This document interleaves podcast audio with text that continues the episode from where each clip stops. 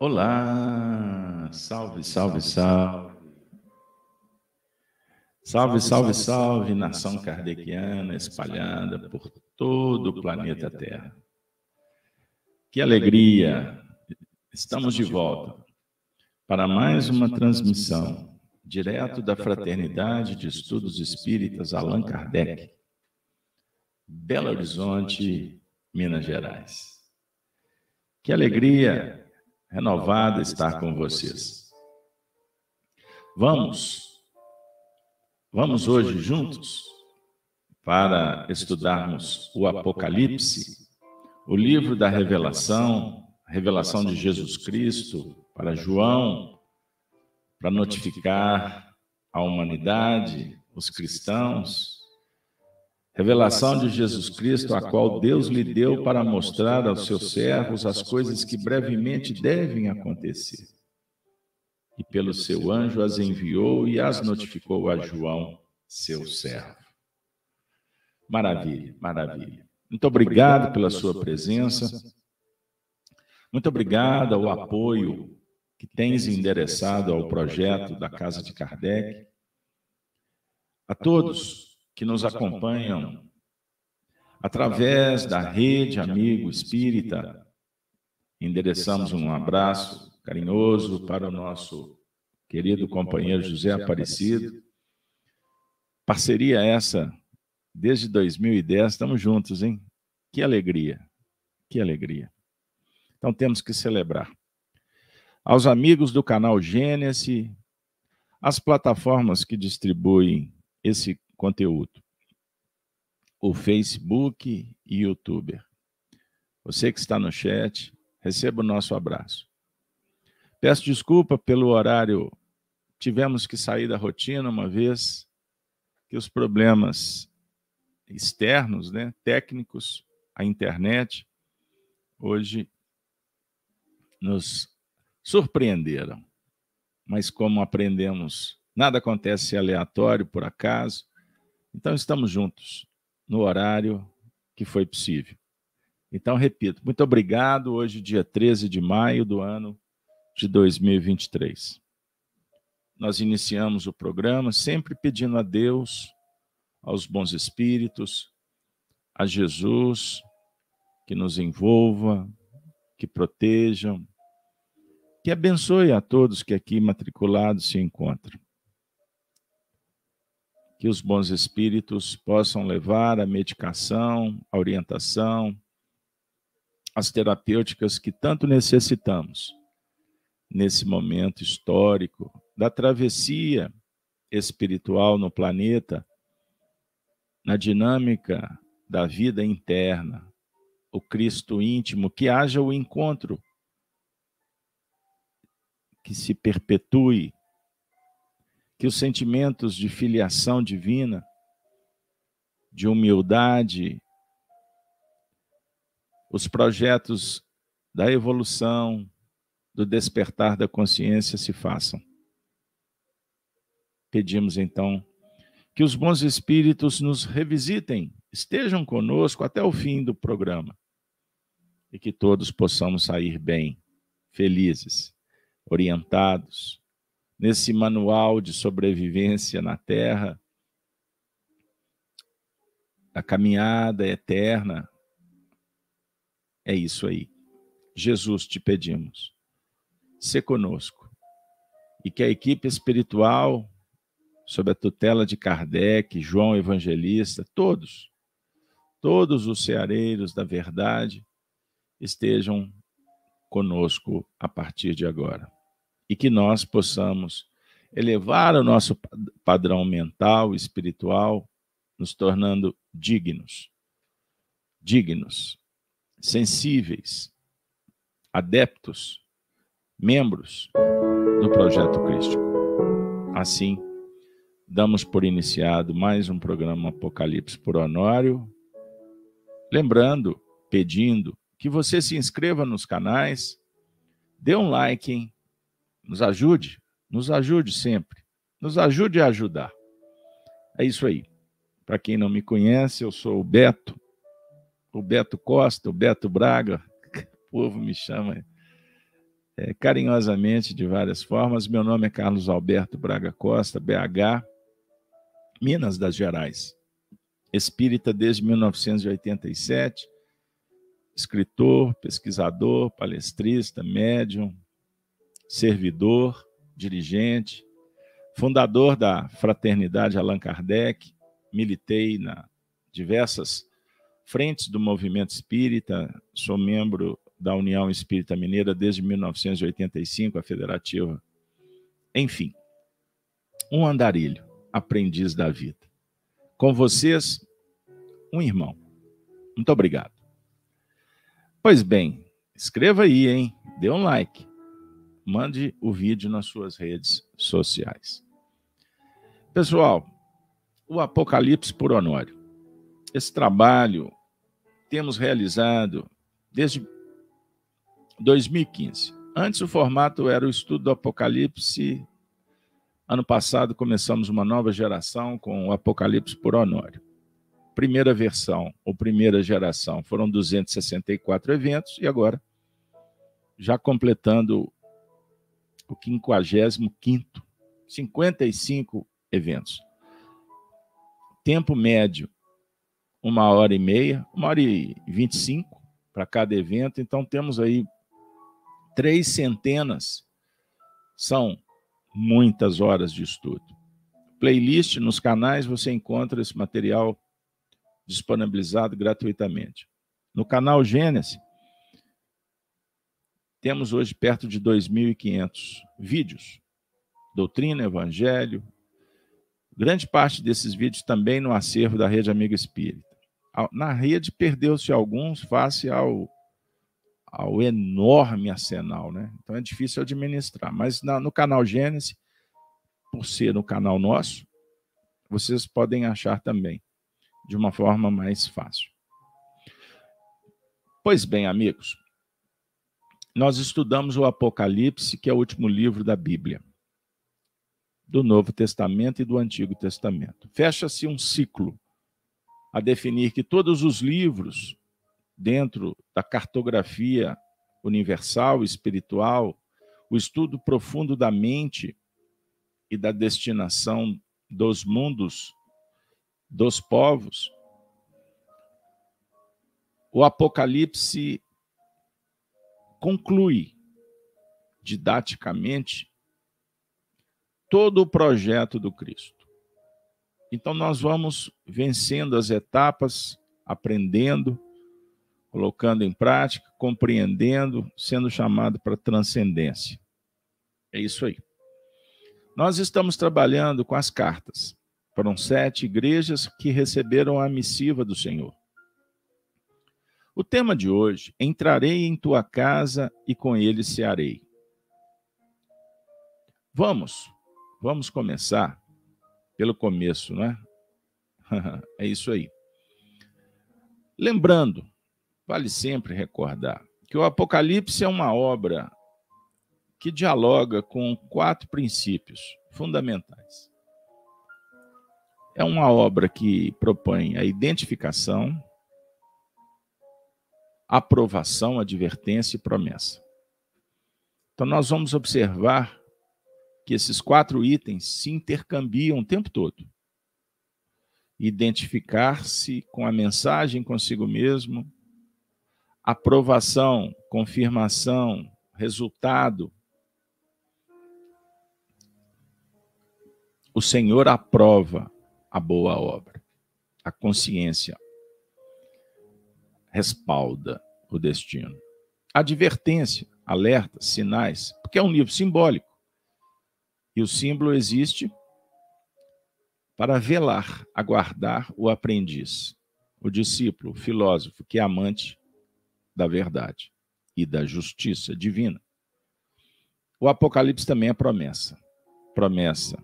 A nova Jerusalém, a terra prometida, a vitória do Cristo sobre a treva. Entendam isso. O adversário, a serpente, a besta, o dragão.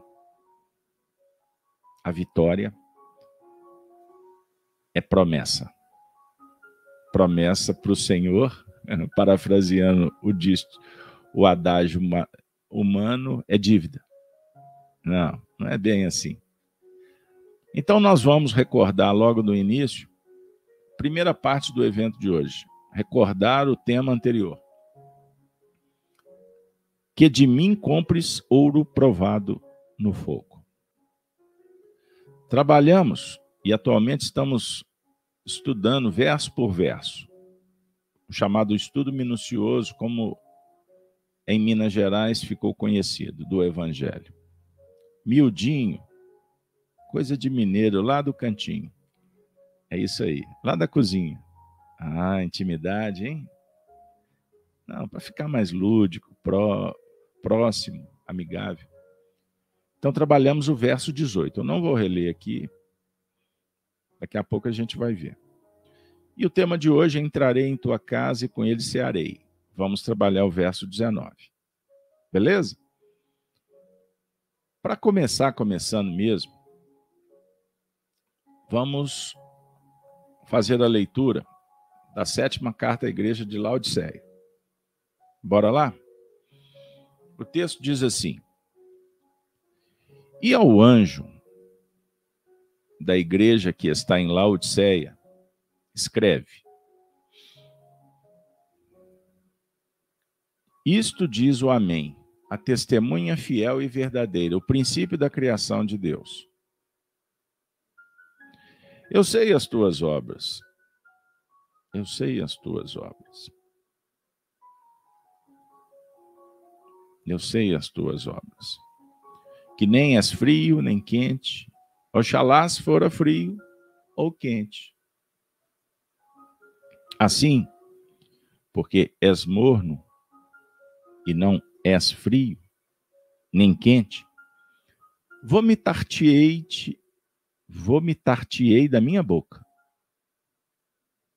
Como dizes? Como dizes? Sou rico? Rico sou? E estou enriquecido? E de nada tenho falta? E não sabes que és um desgraçado, e miserável, e pobre, e cego, e nu? Aconselho-te que de mim compres ouro provado no fogo, para que te enriqueças, e vestidos brancos para que te vistas. E não apareça a vergonha da tua nudez, e que unjas os teus olhos com colírio, para que vejas. Este foi o tema do último encontro. O verso de hoje. Eu repreendo e castigo a todos quantos amo. Sê, pois, zeloso e arrepende-te. Mais um. Eis que estou à porta e bato. E se alguém ouvir a minha voz e abrir a porta, entrarei em sua casa e com ele cearei, e ele comigo. Maravilha. Vamos ficar por aqui. Vamos ficar por aqui. Pois bem, amigos, vamos direto ao ponto. Colocando pingo nos is. Acho ótima essa frase. Para o bom entendedor, hein? É. Flecha certeira. Bem-aventurado quem tem olhos de ver e ouvidos de ouvir. Porque é um desafio, dá trabalho. Muitas vezes preferimos não ter os olhos para ver o que realmente importa, e sim o que nos interessa. O interesse egóico. Então, Apocalipse, a chave da revelação que o Espiritismo nos oferece para ver o que normalmente não conseguimos e o senso comum longe se encontra. A grande massa. Então nós vamos direto ao ano de 2000, quando eu tive a honra, a alegria E cada dia eu agradeço mais ter convivido com o Honório e aquele grupo de estudiosos. A partir de janeiro de 2000 começamos a estudar Apocalipse e hoje eu tenho a responsabilidade de compartilhar, lógico, com muitos limites. Quem dera se a gente pudesse ter filmado tudo para vocês. Olha só, imagine nós todos bebendo na fonte de novo com o Honório. Então eu peço ajuda para ele em espírito. Vem cá, chefe, de novo. Tenha paciência com o Beto. Aliás, o Honório, quando me chamava de Beto, era nos momentos de de alegria, de intimidade, mas quando tinha que ralhar, hein? aí raiava o trovão. aí era Carlos. Quando ele me chamava de Carlos, tô brincando. Na verdade é porque de vez em quando ele falava direto, sem subter, sem tergiversar, sem escapar, mas também muitas vezes ele era instrumento para os espíritos que me chamavam direto. Assim funciona a humanidade.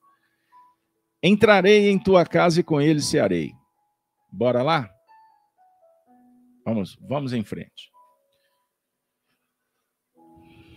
Então nós vamos dinamizar os dois versículos, 19 e o 20. Beleza? Acabei de ler, não vou reler. Vou trazer direto a interpretação minuciosa do, do nosso querido Honório, intérprete do, das faixas coordenadas por Emmanuel no mundo espiritual. Eu repreendo e castigo a todos quantos amo.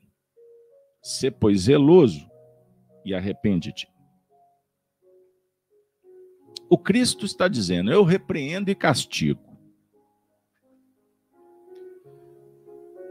Deus age dessa forma. Nós mesmos é que criamos condições tais que entram em ação as leis que nos rea... para nos reajustar, para corrigir a deformidade que eu creio ou crio melhor em mim mesmo, prejudicando o próximo e a mim mesmo. A meta definida por Deus para nós é a felicidade. Acreditando mais em nós mesmos do que em Deus, pela desobediência e autossuficiência, cria um desequilíbrio e sou exemplo para o outro. Complexo essa fala. Mas vamos lá. Deus repreende e castiga? Não. Deus é amor. Mas existe na nossa intimidade um movimento egóico da pretensa onipotência. Ou seja, o poder supremo que queremos ter e não temos. A onisciência. Queremos saber tudo. A onipresença, queremos estar em todos os lugares. Né? Queremos controlar.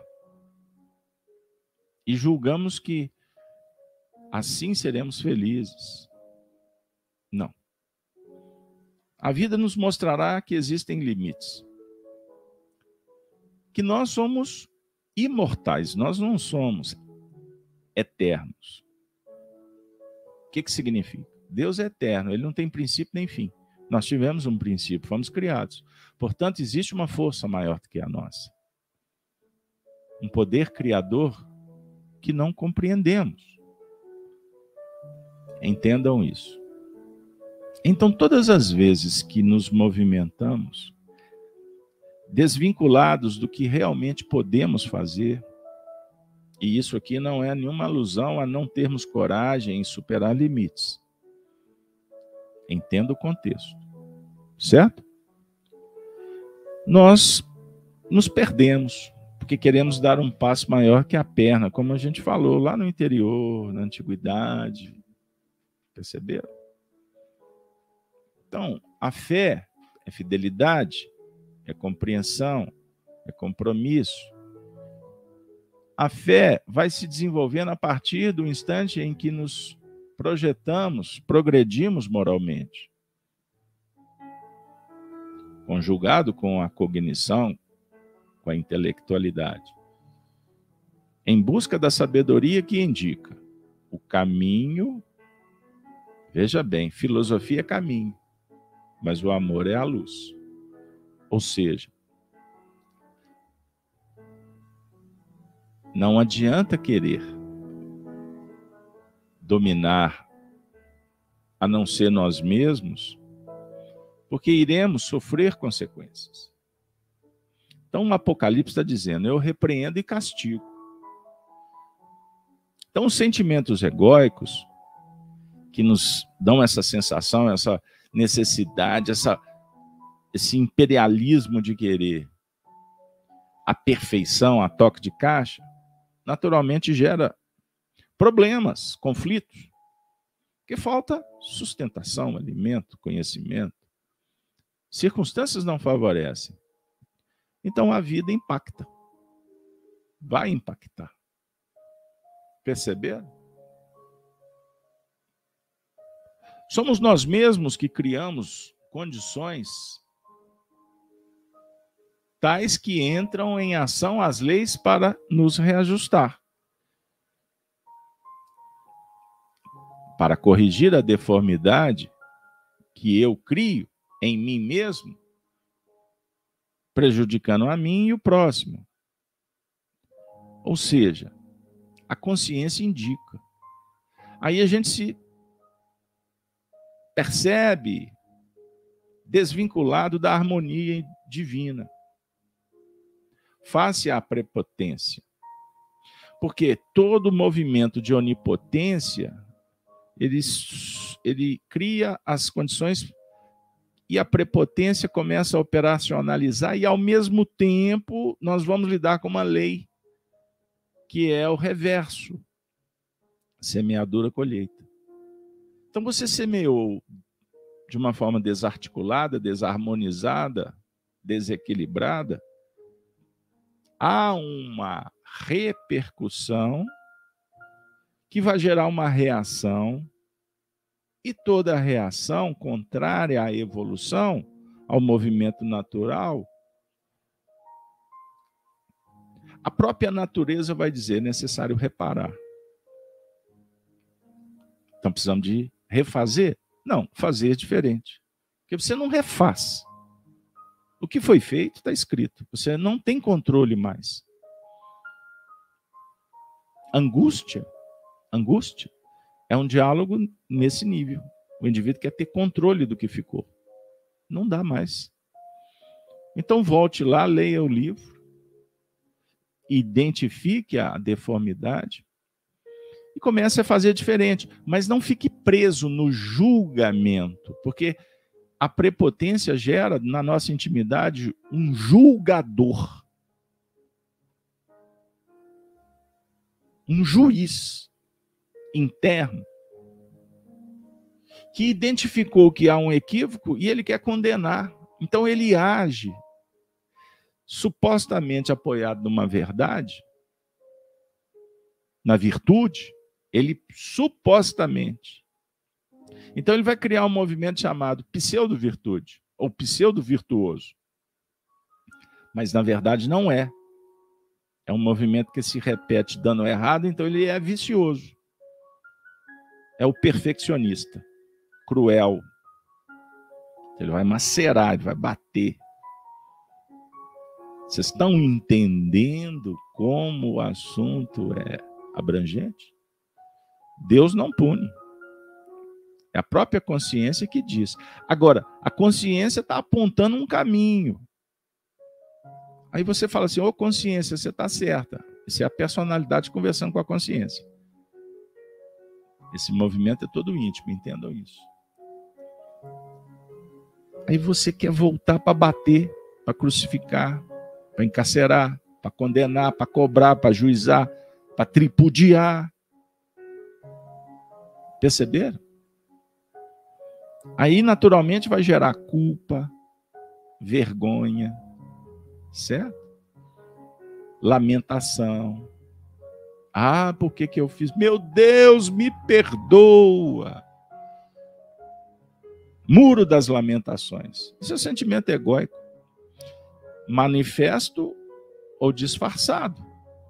A psicologia profunda do espírito, com a chave espiritista, nos mostra. É a psicologia transcendente, não é transpessoal. Não a psicologia ainda materialista. Ainda, ainda presa apenas no comportamento. Não vai na raiz. Ela acha que vai, mas na verdade está indo numa raiz de um trauma, de uma disfunção atual, periférica. E muitas vezes as raízes estão no passado. As causas não, não conseguimos identificar, porque também não temos recursos para chegar lá. Mas o certo é que o texto está falando de responsabilidade pessoal e ela precisamos estar atentos. Porque acaba prejudicando a si e o próximo. A meta definida por Deus é felicidade. Agora, quando o indivíduo acredita só nele mesmo, ele está desobedecendo pela autossuficiência. Autossuficiência descoordenada, desqualificada, desconjugada de outras virtudes.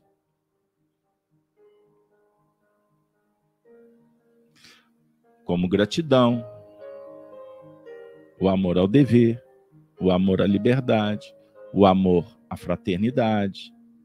Entendam aí. Então, quando nós operacionalizamos em nível de virtudes, de, das virtudes que vamos cada dia cuidando de uma. Entendam isso. Nós estamos obedecendo. Não é obedecer a alguém que está mandando uma lei cruel, controladora, como querem o dragão, os dragões controlarem o mundo. Querem dominar. Eles querem dizer assim: você pode ir lá, você não pode vir aqui, eu vou te monitorar. Vamos, leitura labial, leitura facial, hein? Reconhecimento, né? a digital o dinheiro. O Google, o seu aplicativo permite a localização, você está sendo controlado e não sabe.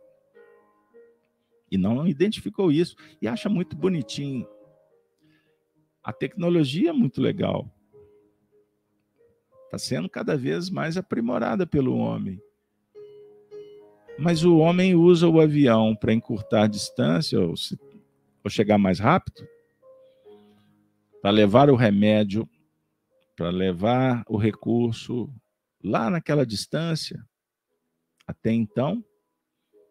Mas o mesmo homem usa esse avião para lançar bombas. Então, tudo depende da intenção, do interesse, do viés. Então, cuidado.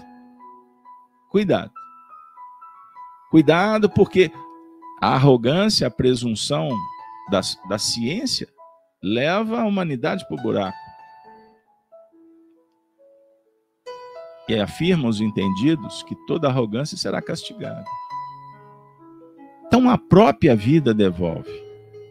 A vida ensina. Por isso a gente aprende que não devemos brigar com a vida. Não briga, não. Não briga porque você vai perder. E eu estou falando da vida, a vida real. Porque para o sistema, se você bater de frente, amadoramente, sem preparação, ele te mata, ele te consome, ele te atropela. Então sai da linha. Sai da linha. Sai da sua bolha. Sai da gavetinha. Sai da rotina, desliga, desliga, desliga essa, essa caixinha eletrônica eletromagnética que emborrece. Desliga isso aí para você ver o que, que vai acontecer contigo. Você vai começar a pensar. Você vai começar a identificar. E, naturalmente, informado, a ideia é que iremos formar um novo homem, uma, um novo hábito. Kardec, questão 685. É um passo para a transformação. O dragão não quer, mas ele diz para você que quer. Ele fala: vamos progredir do jeito dele. E quando você assustar, ele te promete o céu, mas na verdade ele abriu a porta do inferno. Ele disse do menor esforço, da vaidade, dizendo que assim chegarás ao céu. E quando despertar de céu, só existirá brasa, enxofre, fumo, calor, abrasador, imagens deformadas, exóticas, tatuadas nas peles, nas mentes, nas marcas da besta. Casal Betsy ainda. Não, não. Eu só estou tentando fazer que o estúdio fique leve. Porque o assunto é grave. É muito sério. Beleza? Então, nós, nessa nossa atitude de autossuficientes, não há verdade. É uma mentira. Pois ela é geradora de sofrimento pelos arrastamentos e enquistamentos, pelas cristalizações. Compreendam bem, compreendam isso. O texto está dizendo: eu repreendo e castigo. Eu repreendo e castigo. Que não há verdade nele. Olha só. A quantos, a tantos, a todos quantos amo. Perceberam, pessoal?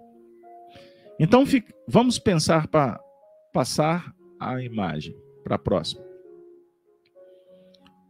A ideia é o seguinte: é a seguinte. Vamos pensar. A repreensão é íntima. Mas ela pode ter a conotação positiva ou negativa. Com exagero, ela é egóica. Sob o ponto de vista positivo, a repreensão é um alerta. Repreendo. Cuidado. Vigilância mas não é no sentido de separar o mundo, ficar na guarita olhando. O que está acontecendo dentro do quartel e fora do quartel, como um soldado na vigília. A ideia é que você trabalhe dentro do quartel e fora do quartel, dentro da sua morada íntima e do lado de fora, na sociedade. Mas para isso o soldado se prepara, ele passa por treinamento, ele estuda, ele pratica, certo? Ele entende o poder do grupo, da tropa, das estratégias. É assim, é assim. Ele sabe que para se atingir os objetivos, a vitória, existem perdas. Então, toda batalha existem perdas e danos. Então, não pense que você vai entrar numa luta para sair ileso, com o uniforme limpo. O jogador que não suja o calção, não dá um carrinho, não cai no chão. Entenderam? Você não vai ficar de terno e gravata, sem sujidade, perfumado, penteado, glamorizado, admirado pelos outros. Não. O indivíduo, dentro de uma hierarquia militar, salvo os tempos que vivemos, de muita política corrupta, de muita ganância, de muita ambição interesse pelo dinheiro, pelo poder e pelo aplauso, que também acontece lá dentro, como em qualquer setor, até nas religiões. E nós estamos num tempo em que tudo isso vai aparecer. Não é o que está acontecendo agora? O que aconteceu daqui? Uns meses. Uns meses. Uns meses aí. Tudo está vindo à tona. O mundo inteiro sabia, mas estava escondido.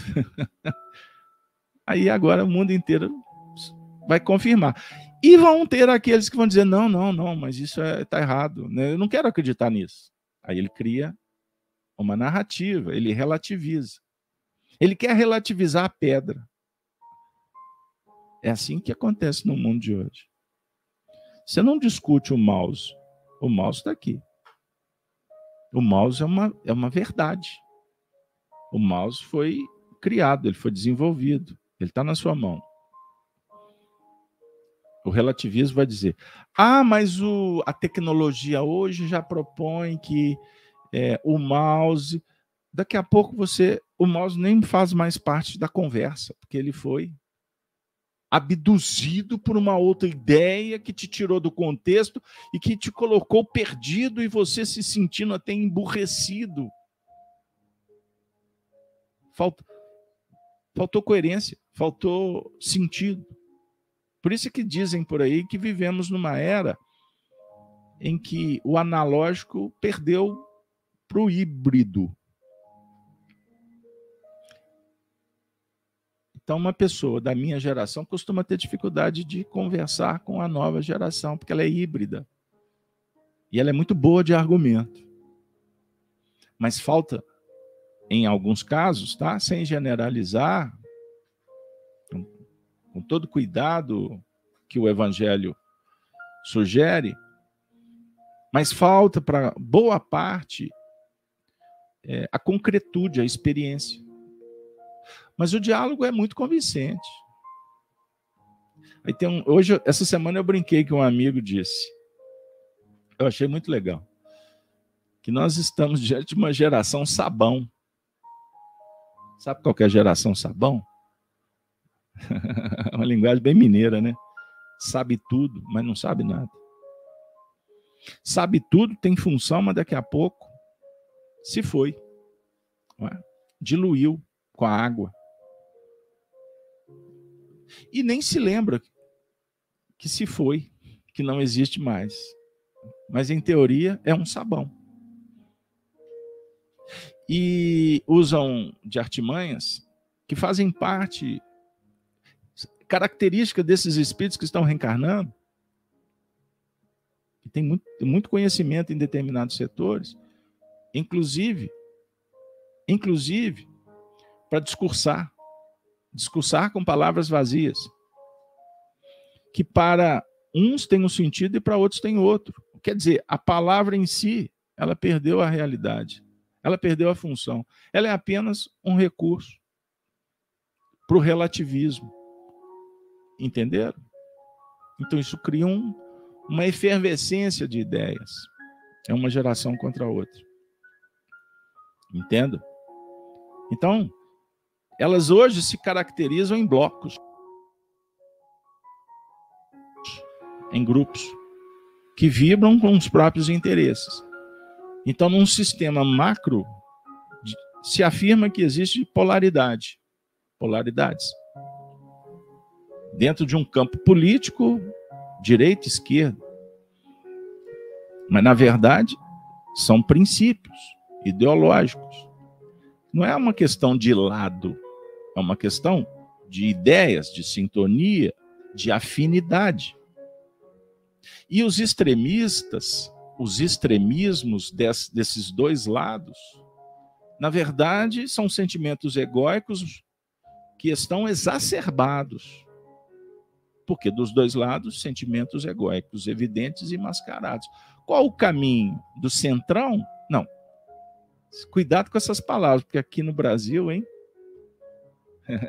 Toma lá da cá. A turma que hoje está aqui, amanhã está colar.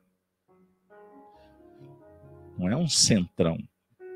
Porque o evangelho ele não tem partido. O evangelho é inteiro. Mas o evangelho é correto. O evangelho é o certo, que dimana do coração, da consciência. O evangelho não é um código externo. Não é uma doutrina escrita. Ela é vivida. Perceberam? Perceberam? Então, quando existe um clamor por justiça verdadeira, né, face às injunções complicadas, injustas, observem o que é o relativismo. As pessoas não estão interessadas no que representa um fenômeno, e sim como é que ele aconteceu. E hoje em dia, por quem fez.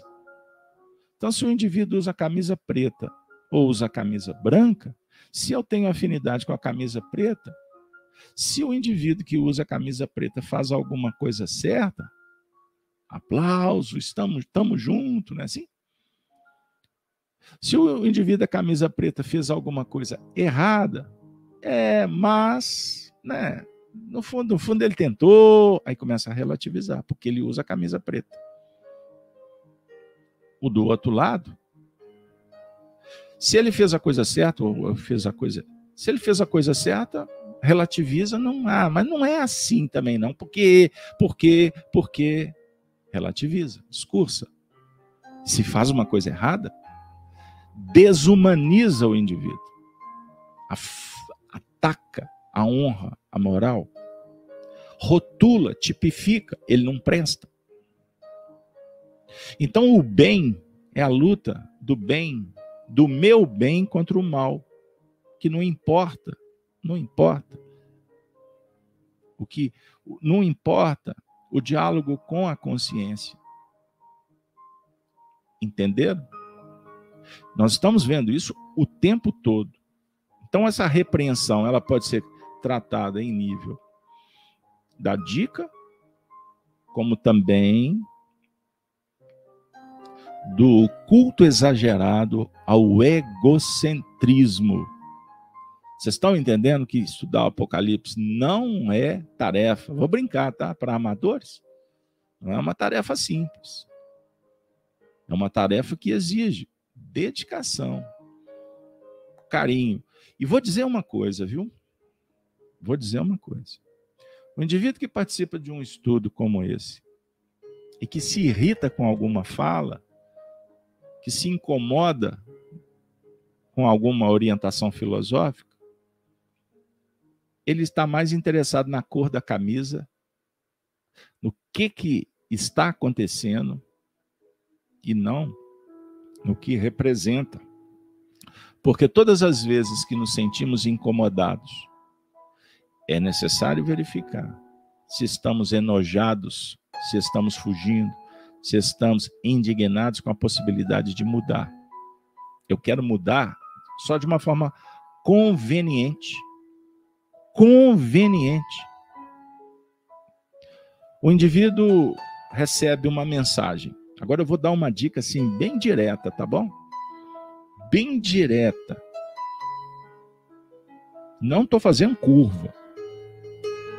O indivíduo recebe uma mensagem, alguém dizendo: Pessoal, gente, alerta. Jesus está sendo perseguido, Jesus está sendo preso, Jesus está sendo vilipendiado.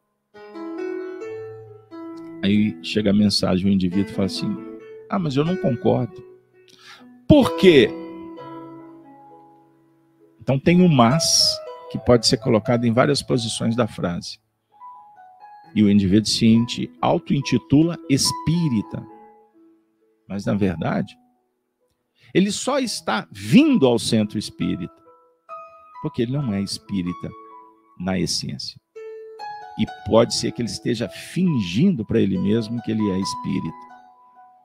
Porque o compromisso do espírita é com o amor, é com a justiça divina e não com o ponto de vista. Então, o amor é o sentimento pleno que dialoga com todas as virtudes e para atingirmos a sabedoria, é necessário sermos informados, reformarmos, transformarmos e nos responsabilizarmos com o sentimento, a filiação e não com a paternidade, com a autossuficiência, porque ainda não temos competência moral. Por isso você está pai, porque um dia esteve filho. E esse movimento vai nos ajudando para que haja a condição do Espírito Verdade. O Espírito Santo significa o quê? Informação, formação, transformação.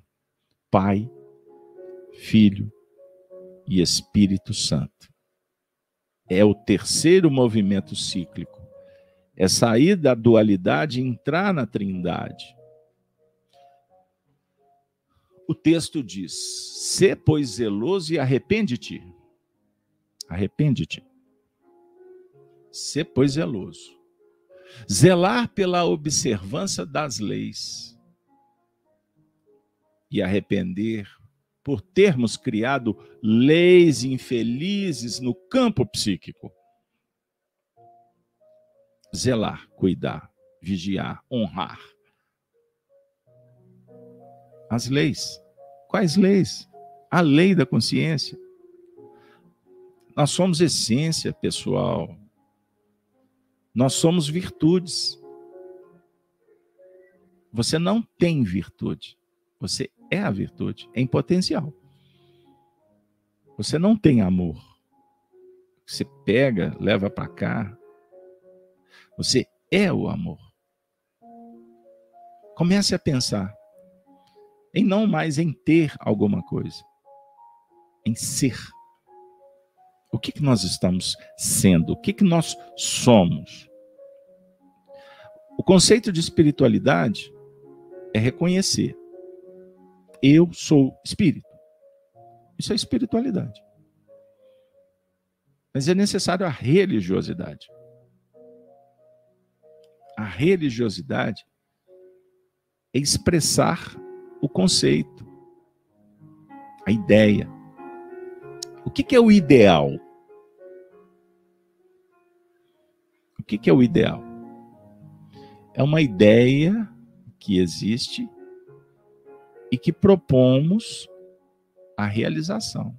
Porque enquanto não realizar, é apenas idealismo. Quantos estão no movimento espírita que são idealistas? Para não dizer todos. O indivíduo falou assim: eu sou espírita, idealista. O indivíduo tem um, um posto lá na política, é idealista. É ter um cargo na religião tal, é idealista. É um professor, é um idealista. Ou seja, ele está abraçando um, pro, um projeto e querendo colocar em prática e lutando para isso.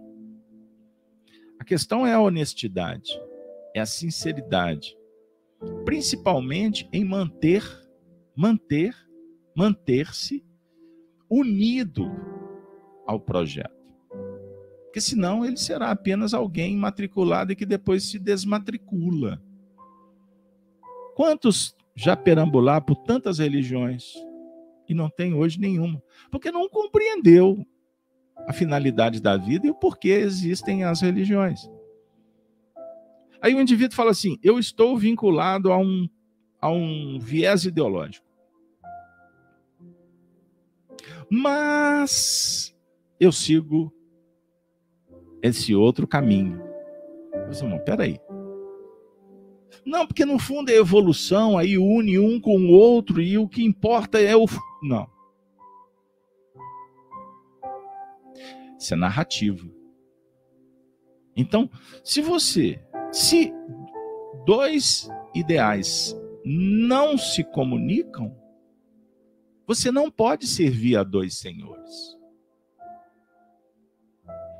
Porque você vai agradar um ou desagradar outro. Então, como, por exemplo, o indivíduo está no espiritismo e defende o aborto? Como o, espírito, o indivíduo está no centro espírita, estudando doutrina espírita, e fala assim: não, a eutanásia, vamos ficar livre. O indivíduo é espírita, estuda o evangelho e ataca uma instituição. Ele não é cristão. Na essência, não é. Porque Mamon fala mais alto do que Deus. Então tem a capa. Quando o indivíduo está se esforçando, mesmo perambulando nos sentimentos egóicos, que são sinceros. Eu não estou dizendo que o egoísmo, sobre o ponto de vista do movimento interno, ele não, ele seja hipócrita. A hipocrisia é quando se finge, quando mente. E a mentira tem várias dimensões, inclusive as descaradas, mentiras públicas. O indivíduo promete para um, para milhões, sabendo que não vai fazer, o que não tem condição.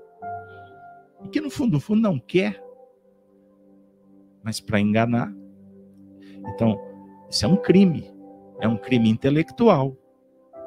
É um crime moral. Vocês estão entendendo? Então, aqueles que estão flutuando, entra numa bolha, sai de outra bolha e vai para cá e vem para cá.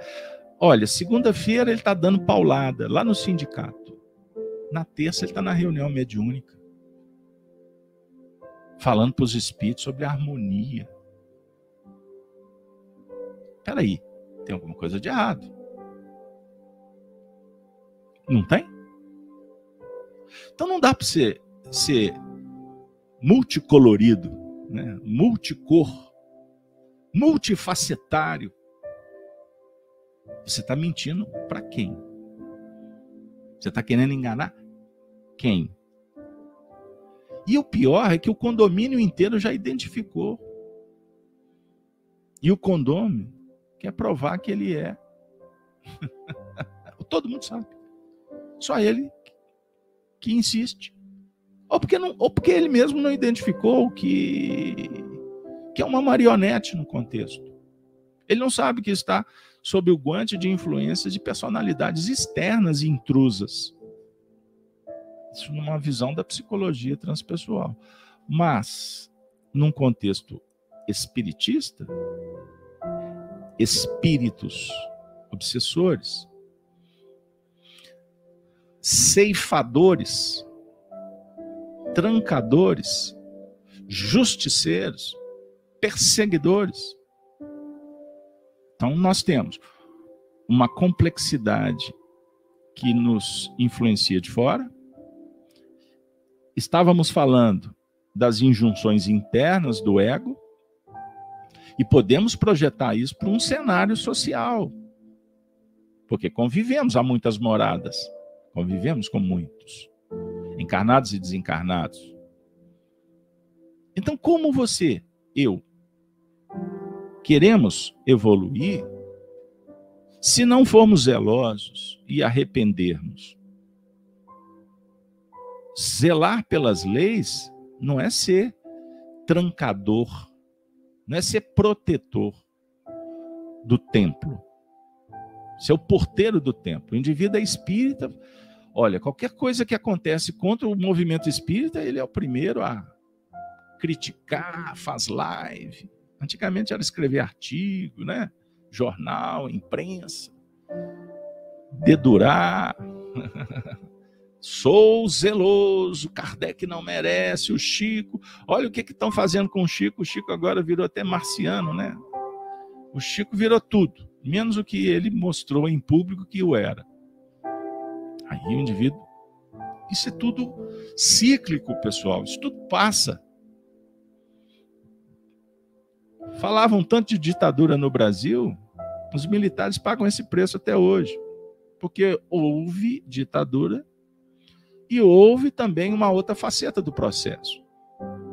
Agora, você vai entrar no mérito dessa questão de uma forma pública, você vai ter um lado que ataca, o outro aplaude, você fala do outro lado, o outro grupo. Que confusionismo é esse? Os indivíduos não estão interessados em entender o que significa. O certo é que eles estão pagando o preço até hoje.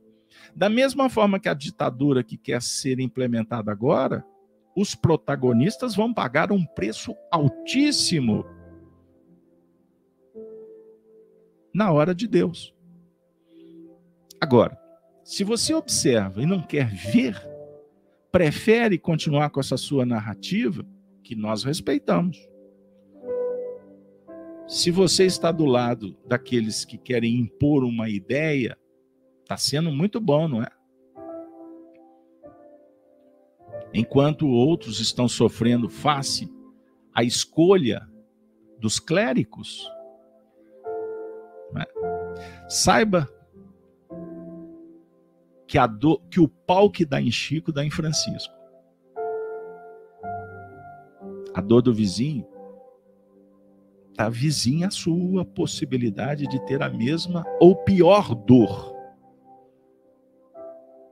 Então, no dia que os indivíduos entenderem que a proposta do ceifador, do dragão, é que eles briguem, enquanto dois burros estiverem estendendo a corda, enquanto eles continuarem abrigando, cada um para ir por um caminho para comer um pedaço da uma parte da, da grama, eles vão continuar morrendo de fome. Eles vão ficar atentos, satisfeitos com migalhas. Porque a ideia do dragão é que os dois burros sejam burros eternamente, não se tornem um alazão. Não evoluam. Continuem empobrecidos cognitivamente, intelectualmente. Vejam um sistema de ensino no nosso país. Compare com o ensino na Inglaterra e compare com o ensino no Japão. Eu vi isso essa semana. O QI do japonês muito acima do inglês e o inglês muito acima do brasileiro. Por quê? São espíritos atrás. Eu vou falar na linguagem espírita são espíritos evoluídos que reencarnaram no Japão e os atrasados aqui no Brasil? Sob o ponto de vista social, educativo, o que está acontecendo? é fácil. É fácil. Os métodos educacionais são diferenciados, porque os espíritos são, em tese, é o mesmo grupo de entidades espirituais pensando de uma forma abrangente, tá bom? Lógico que mais evoluídos reencarnam lá e cá. Mas eu estou falando de método, eu estou falando de disciplina, eu estou falando de zelo, eu estou falando de cuidado, eu estou falando de pedagogia. Pedago... Eu estou falando de metodologia. Metodologia é caminho, pedagogia é a técnica para se caminhar pelo caminho. É o Apocalipse. Jesus está dizendo: arrepende-te. Eu repreendo e castigo a todos quanto amos. Seja, pois, zeloso e arrepende-te. Ou seja, identifique os valores dos quais precisa desvincular-se. Pois não há verdade neles. Compreendo que a saída desses padrões representa saneamento para o coração.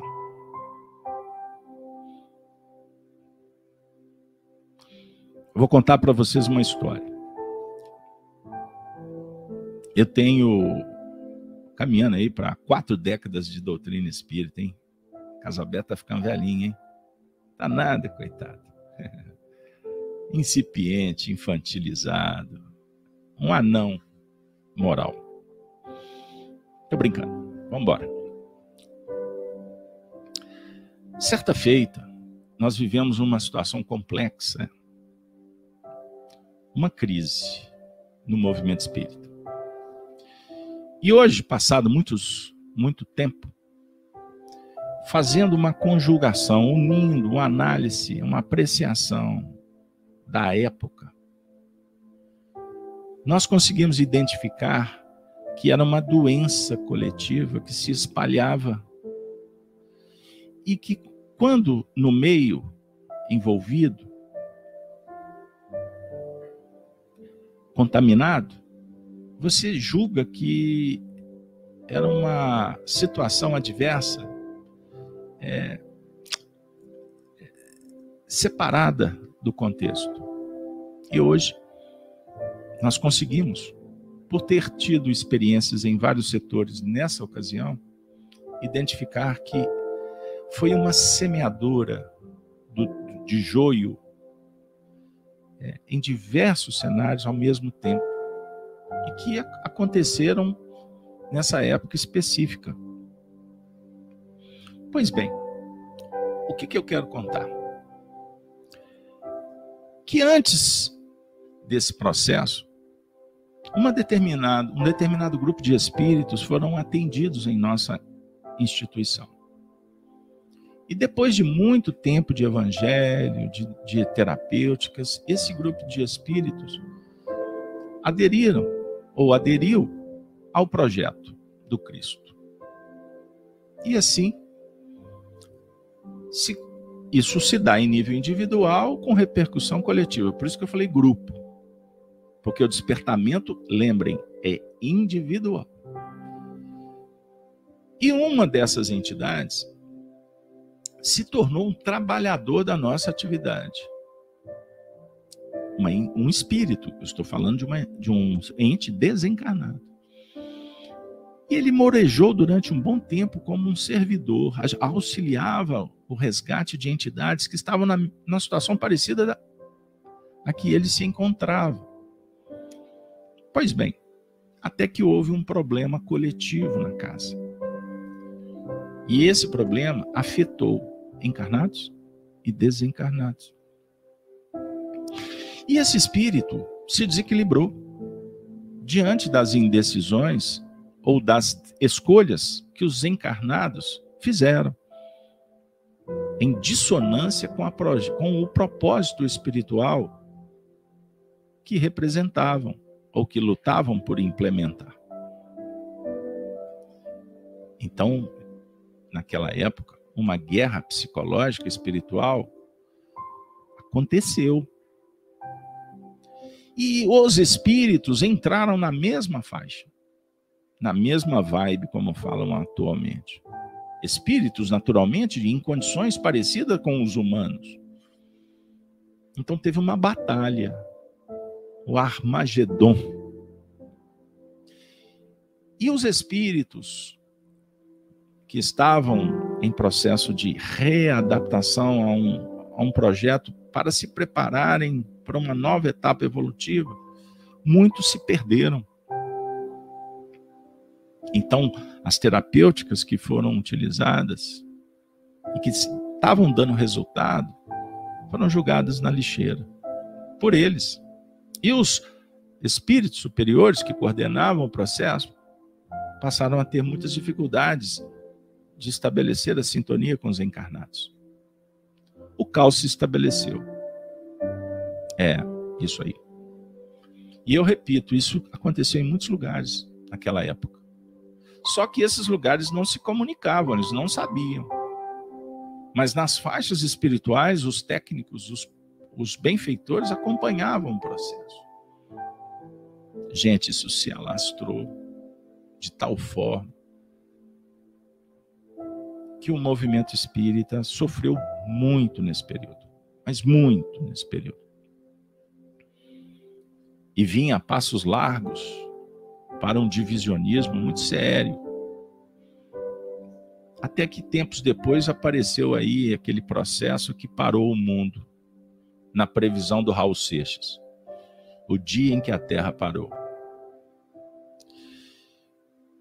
Como se fosse um, um stop, stop now. O que pareceu um caos foi um break para que as coisas pudessem recomeçar em novas bases. E as pessoas poderem ver o que elas não viam, identificar os sinais que vinham, que batiam, que voltavam, que repetiam, mas enfim. Muito tempo depois, eu estava participando de uma atividade numa outra instituição espírita E um grupo de entidades começou a ser atendida. E, e no meio deles, um desses corações que se desarmonizaram tempos antes, no processo que eu venho relatar. Aí ele foi tratado, cuidado, e um dia ele perguntou nessa atividade mediúnica: Eu desejo muito encontrar com uma determinada pessoa que eu criei um vínculo espiritual. E essa pessoa foi motivo para muitos acontecimentos lá atrás. E eu gostaria muito de poder, agora que estou me reencontrando, agradecer e poder estar perto de novo. Essa pessoa é esse essa besta que vos fala, como diria Arnaldo Rocha. Tempos depois, em atividade mediúnica, nós pudemos dialogar com essa entidade. E ele nos contou em detalhes tudo o que aconteceu naquele período.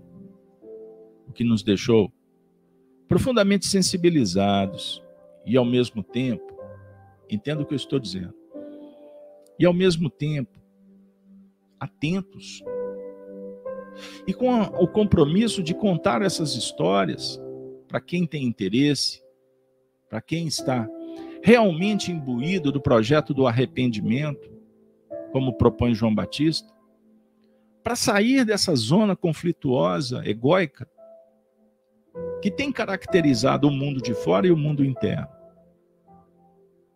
E nós temos sido informados que nós vivemos o período que, se não identificarmos os valores que precisamos nos desvincular e fazermos escolhas conscientes e não mais escolhas egóicas,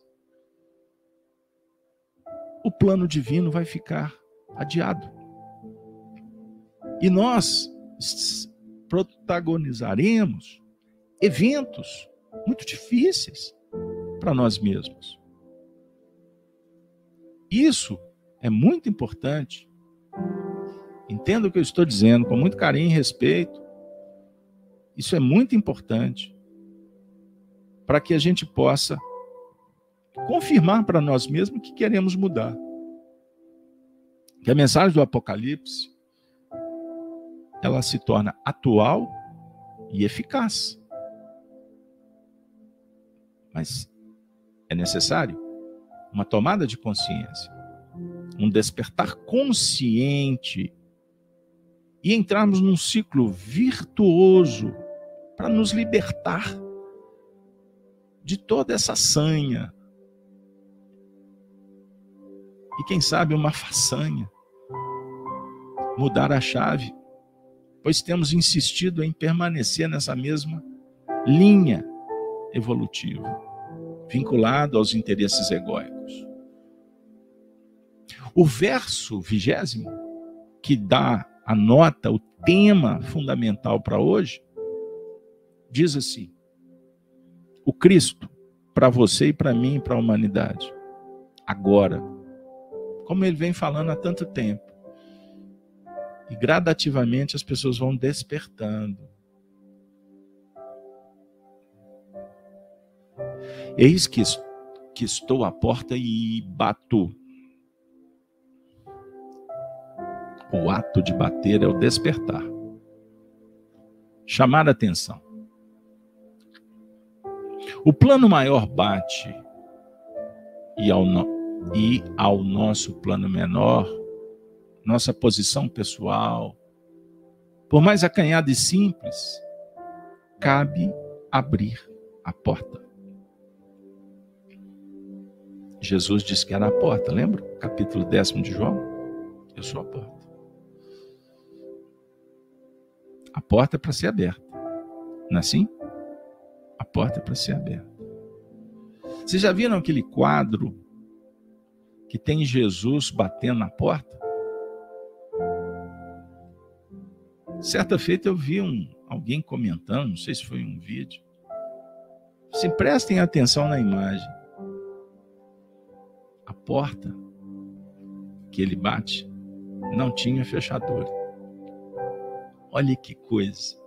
Quem pintou, quem criou aquela imagem, se inspirou em qual em qual ideia? Entendam isso. Porque essa porta só poderia ser aberta por dentro. Captaram? Ele está dizendo que está batendo. Ele está à porta. E ele bate. Ele sabe como fazer, ele é eficiente. Ele tem uma decisão consciencial. Enquanto não temos uma capacidade muito clara e nítida para observar com a visão, por uma catarata ou conjuntivite, o painel amplo das opções da vida, somos trabalhados pela acústica. Veja onde o Honório foi. Se você não pode ver, você pode trabalhar acústica. Então, nós estamos, estamos aqui refletindo sobre o ouvir e o ver. Então, quando não pode ver, desenvolva o ouvir. Quando não puder ouvir, veja. E o interessante é que os olhos estão alinhados na estrutura da nossa cabeça com os ouvidos. Só que o ouvido é uma percepção mais sutil do que o ver. Para você ver, você precisa da luz. Não é assim? A visão é uma percepção material, mais elevada do que o tato. Concorda? Então nós temos níveis de percepção, mais ou menos graduada, qualificada. Então nós transitamos por todas elas. Nós temos os chakras, os centros de força. O coronário é o principal. Nós temos o frontal. O coronário, a vida mental. O frontal, as percepções. O intelecto. Vejam bem. O laríngeo, a expressão, a fala, a verbalização. E por aí vai. Mas continue, caso aberto. Tá bom, só atendendo o chefe. Então temos o cardíaco, coração, o sentimento, temos o gástrico, a alimentação, a transmutação energética, o esplênico, o fígado, entendam isso. O básico, a, a energia mantenedora, sexo. Sexo é vida. Sexo como poder co-criativo. Eu não estou falando do sexismo da paixão. Tanto que o sexo o centro básico ele está vinculado diretamente no coronário. Então, o sexo é regido pela mente. Olha aí. A mente elevada ou a mente aprisionante, que pode se tornar viciada. Captaram, pessoal? Então, existem espíritos que estão vibrando nas faixas dos plexos inferiores.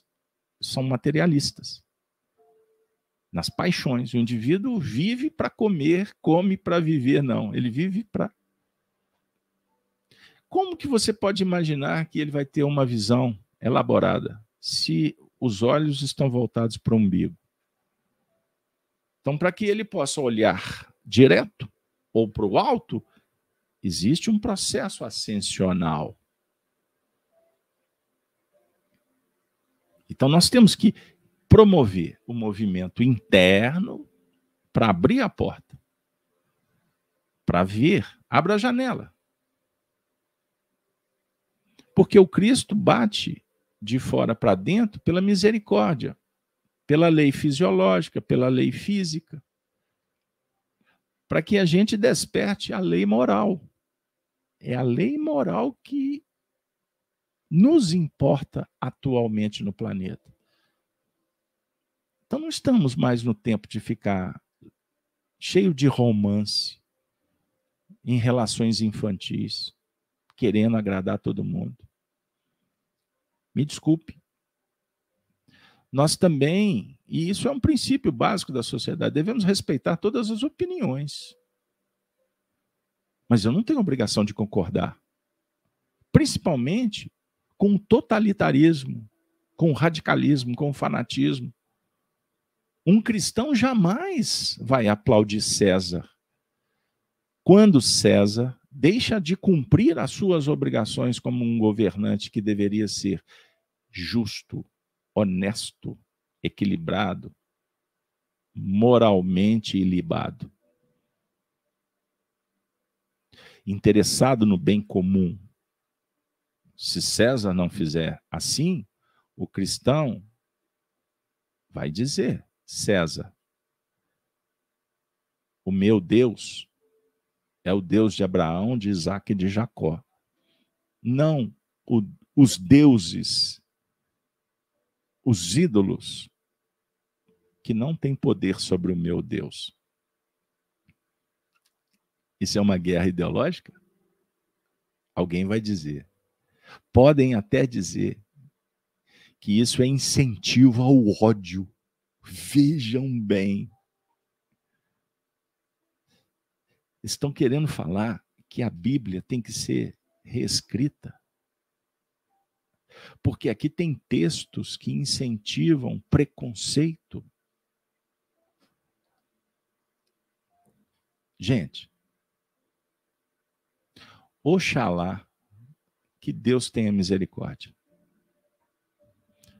Mas nós vamos falar assim, não, vocês estão certos. Não, vamos fazer política da boa vizinhança. Não. Esse livro é intocável. Se os ocidentais insistirem, que outros protejam. Basta se olhar.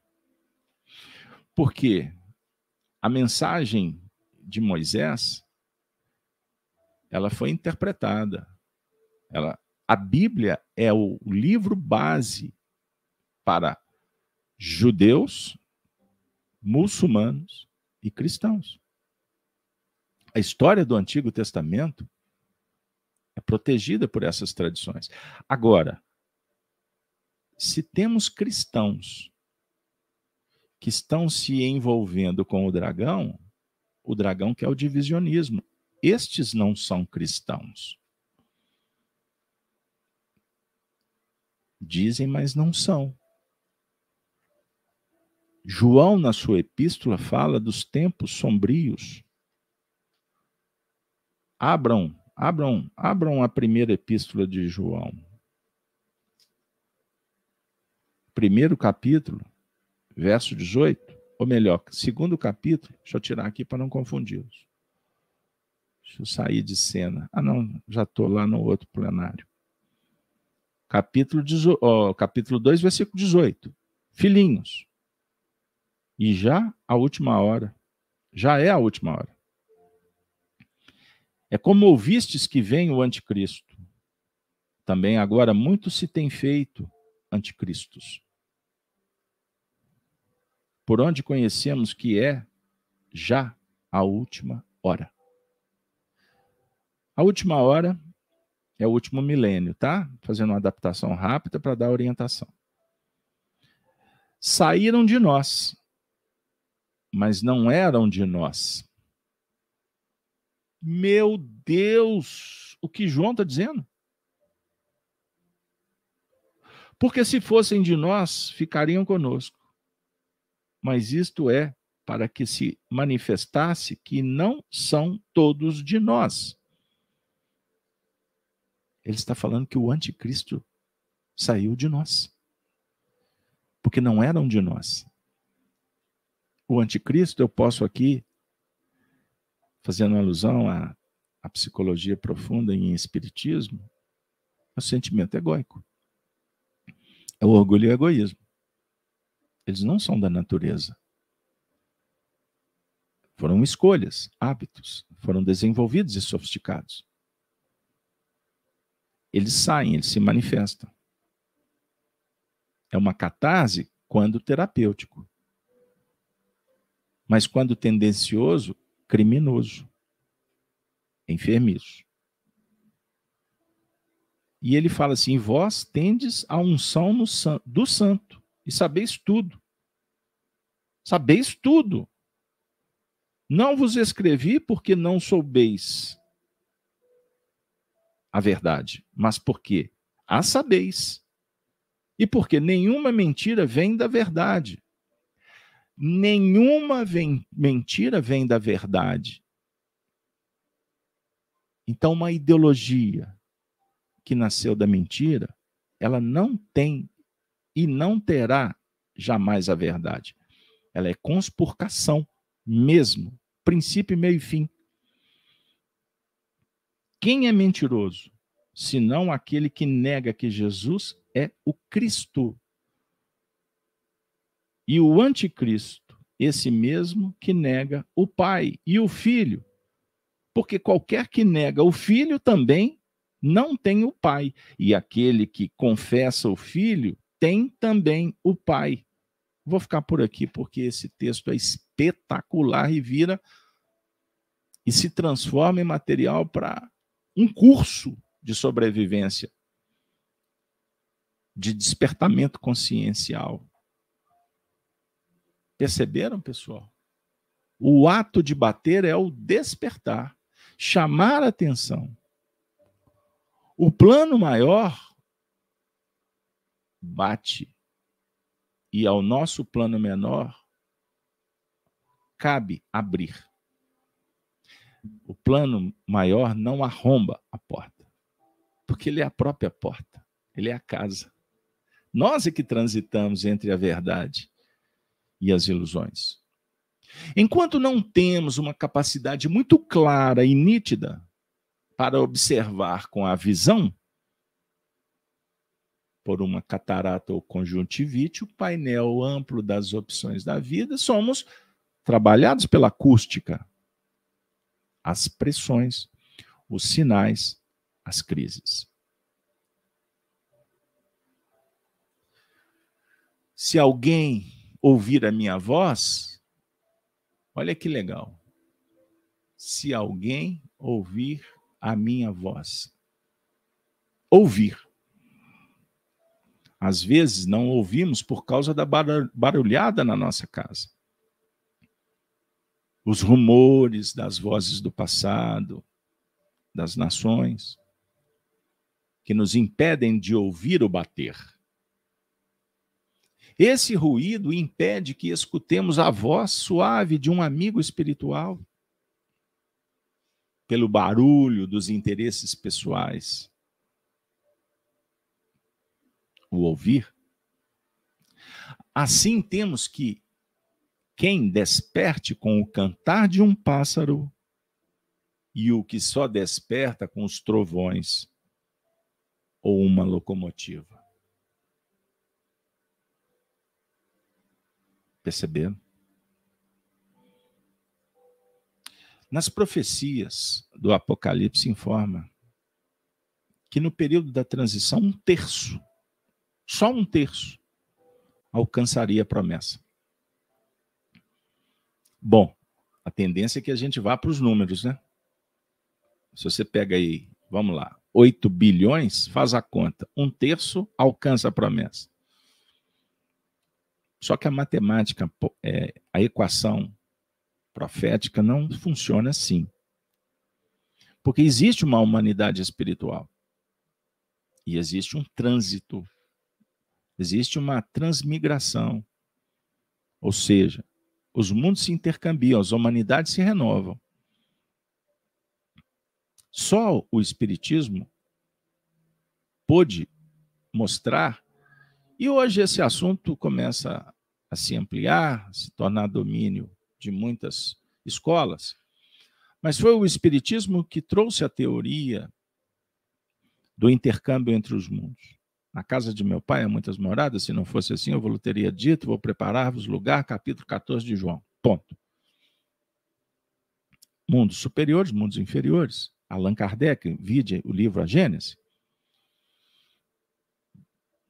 A Terra, para alguns, não é espiritista, a teoria. em outro período já foi habitado por espíritos mais evoluídos, que viveram na Atlântida, por exemplo, na Lemúria. E houve uma mudança, e estas sociedades sucumbiram.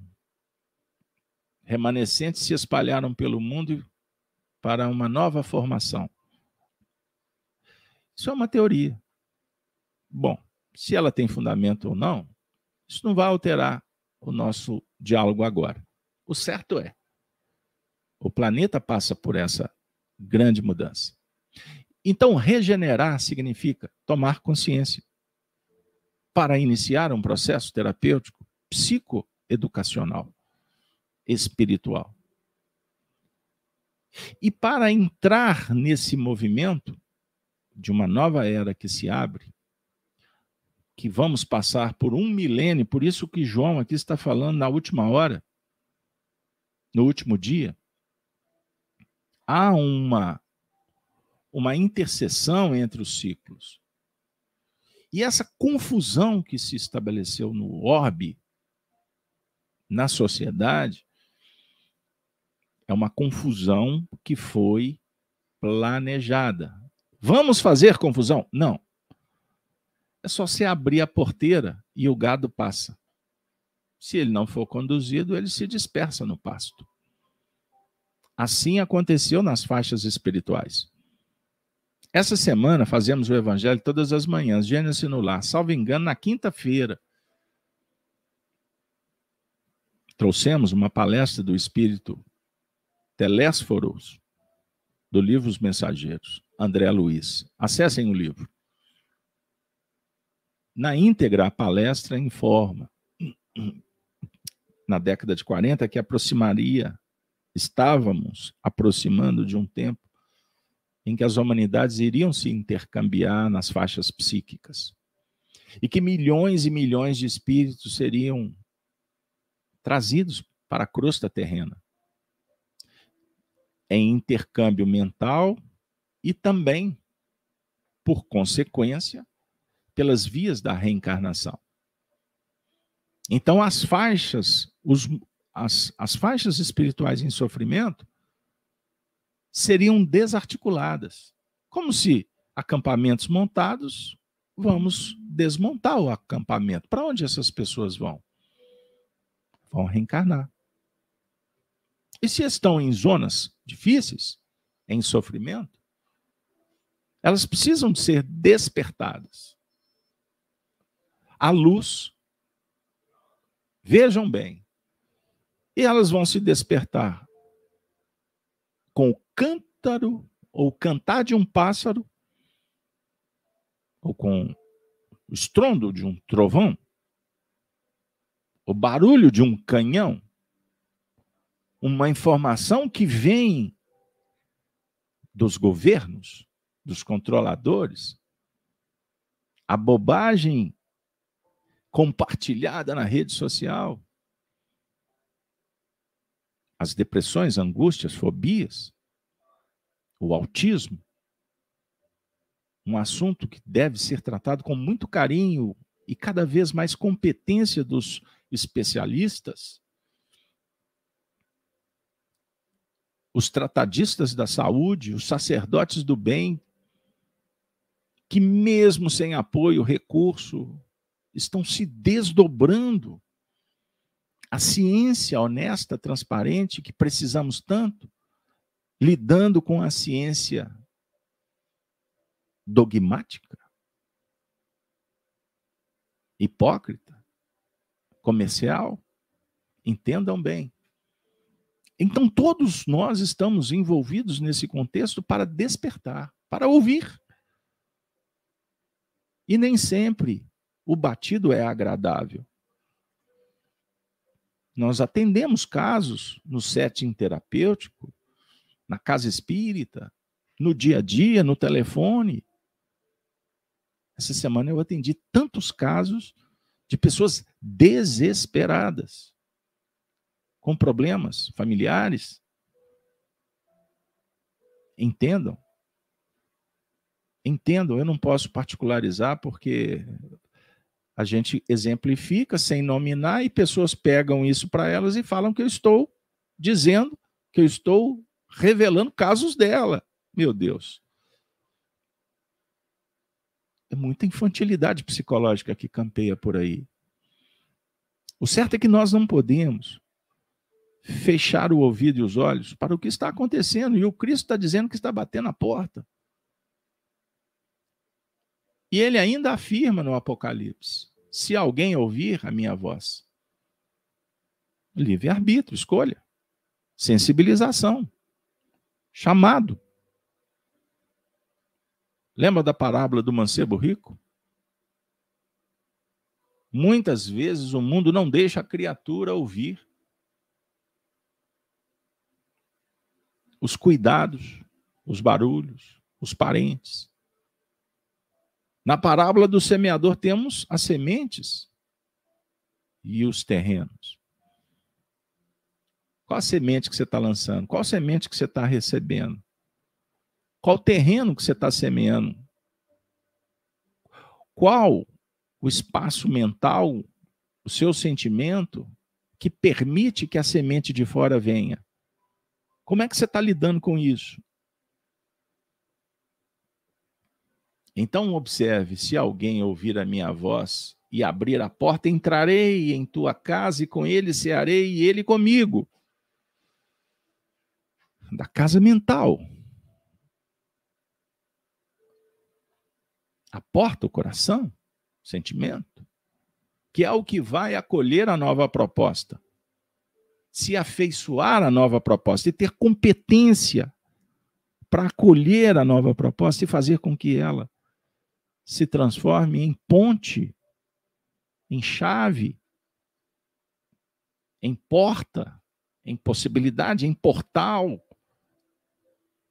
Então nós precisamos de acolher amorosamente respeitar amorosamente, trabalhar amorosamente, ou seja, unir efetividade, competência, qualidade com afetividade, que é o sentimento nobre.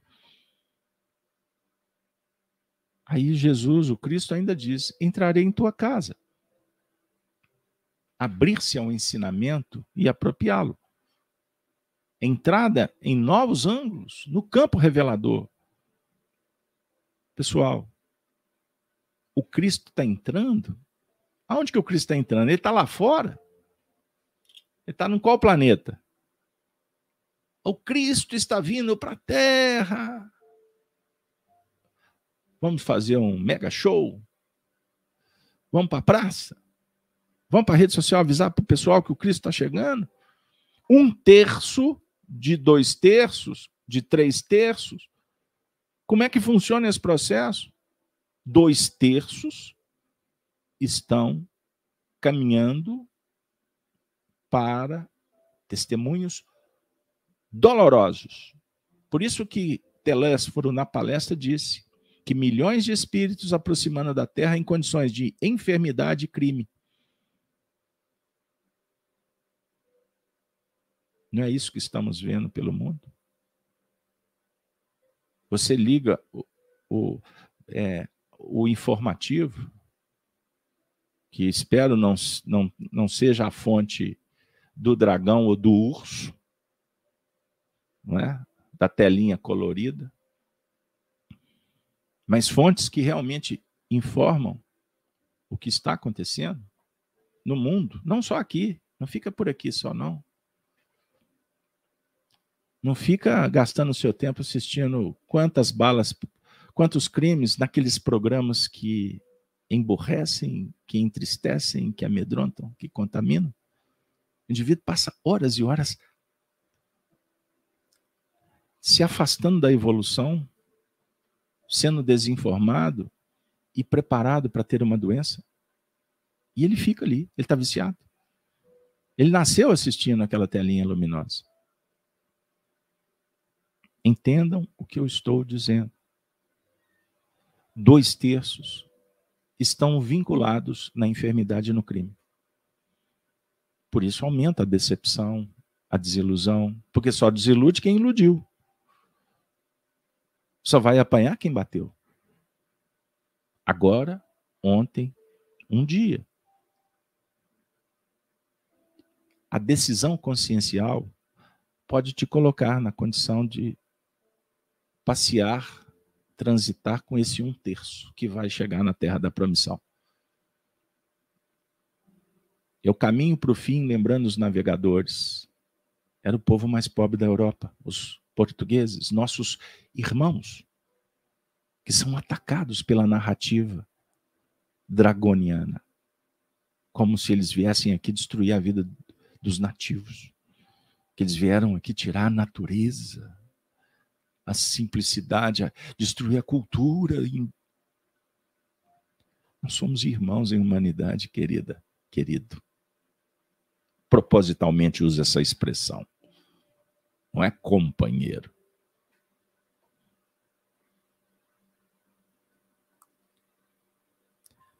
Entenda a seta atingindo o alvo.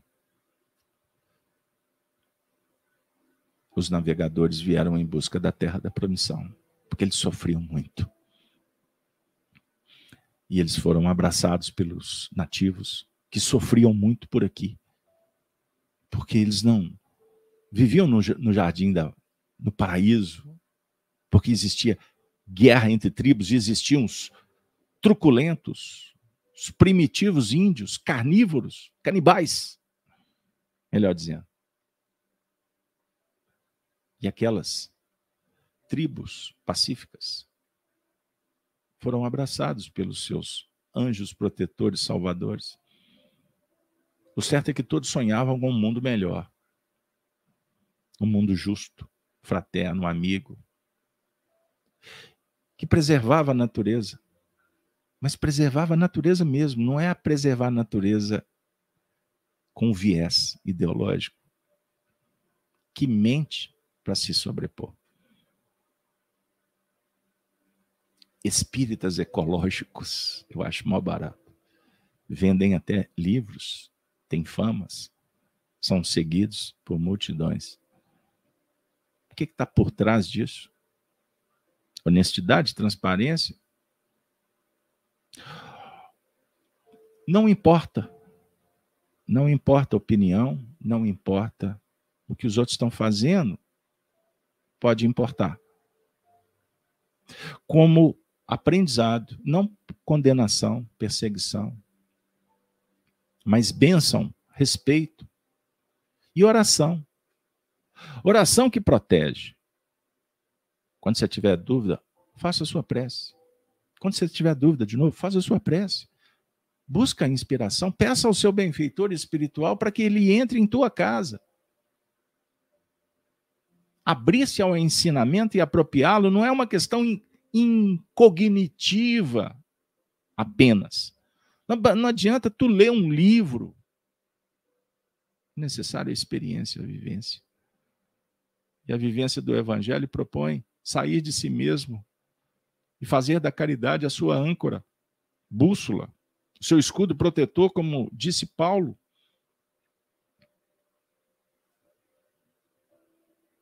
O Cristo entra na sua casa, o Cristo está dentro de você, Jesus está te ajudando a senti-lo. Que a personalidade ceda, que a personalidade aceite, se curve, que sejamos gratos a tanta misericórdia.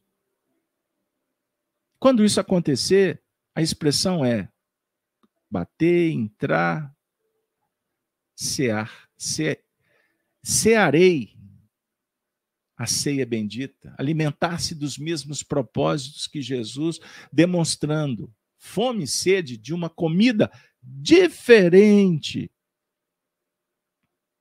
todo sistema de vida, ou todo sistema vivo, necessita de recursos para a manutenção da vida no plano energético. Jesus disse: A minha comida é fazer a vontade de meu Pai que está nos céus. É uma dinâmica operacional dos valores e consequente multiplicação em conformidade com o ensinamento, crescei e multiplicai. Meu Deus, Que alegria. Eu queria falar um pouco mais, mas o tempo acabou. É muito bom estar com você aqui. Mas eu vou deixar como dever amoroso para a casa do bem. Estudem a parábola da grande ceia, que está em Lucas 14, 15 a 24. Estudem. Façam a conexão com o que foi trabalhado. Estão perguntando aqui se eu poderia trazer essa parábola semana que vem, hein? O que, que vocês acham? Ai, ai, ai. Vamos ver? Vamos analisar? Porque é complexo. Nós temos um programa extenso, um manual de sobrevivência. O certo é que na programação anterior, o próximo estudo, se a gente não mudar, o encontro 56, que se assente comigo no meu trono. Então ele entra, porque ele bateu, o coração abriu, ele resplandeceu. Então tem o Cristo interno e o Cristo revelado. E ao revelar, ao brilhar, ao refletir a luz, o alimento se faz. E você se alimenta, fortalece, se protege, entende que você é imortal, que não deve ter medo e não criar expectativas quanto ao imediatismo. A proposta do alto é para o tempo de Deus e não o tempo dos homens. E não pense que tudo está acabado, que não exista, não existe luz no fim do túnel. Existe sim um problema que precisa ser resolvido. E para tal precisamos de estudar. Precisamos de fontes seguras. Precisamos de referências. E as referências são morais. O Cristo. No Espiritismo, temos os vultos, os grandes vultos. Allan Kardec é a referência. Estude Leon Denis, estude Delane, estude os grandes autores. Veja o que Chico Xavier representou para nós em termos de humildade, bondade, servidão, qualidade, sensibilidade na vida. Chico é. Olha o que eu vou dizer.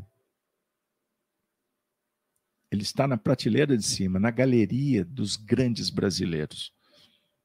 Ele amou o Brasil, respeitou as leis, cantou o hino nacional, pôs a mão no peito, foi patriota foi família, pagou imposto, foi votar até enquanto teve forças, carregado pelos amigos. Ele mostrava o dever, o dever cívico, e dizia: escolha, mas não escolha com os olhos do mundo. Porque a gente se engana tão facilmente, mesmo tentando olhar com a alma. Não acredite em falsas promessas, em falsos cristos, pois eles estão cada vez mais tomando poder. Mas cumpra, faça a sua parte. Quem faz o que pode, faz tudo. Não entregue os pontos, não retroceda jamais. Tudo tudo está na mão de Deus. O progresso é força divina. E os escândalos são necessários. Mas a vida dá rumo, dá direção. E as coisas se encaminham sempre para a terra prometida, a estrela do amanhã, o Cristo, o amor, a paz o equilíbrio. Ah, minha amiga e meu amigo, que Deus nos abençoe. Que Deus nos abençoe. Apocalipse por Honório. Espero que você tenha um excelente final de semana. Desculpe ter me estendido um pouco mas eu fui colocar dois versículos. Não dá. Não dá. Um só é uma gota do tempo que se dá num segundo. O poder da verdade está na síntese. Valeu, pessoal. Me despeço com a saudação dos cristãos dos primeiros tempos. Ave Cristo. Ave Cristo. Ave Cristo.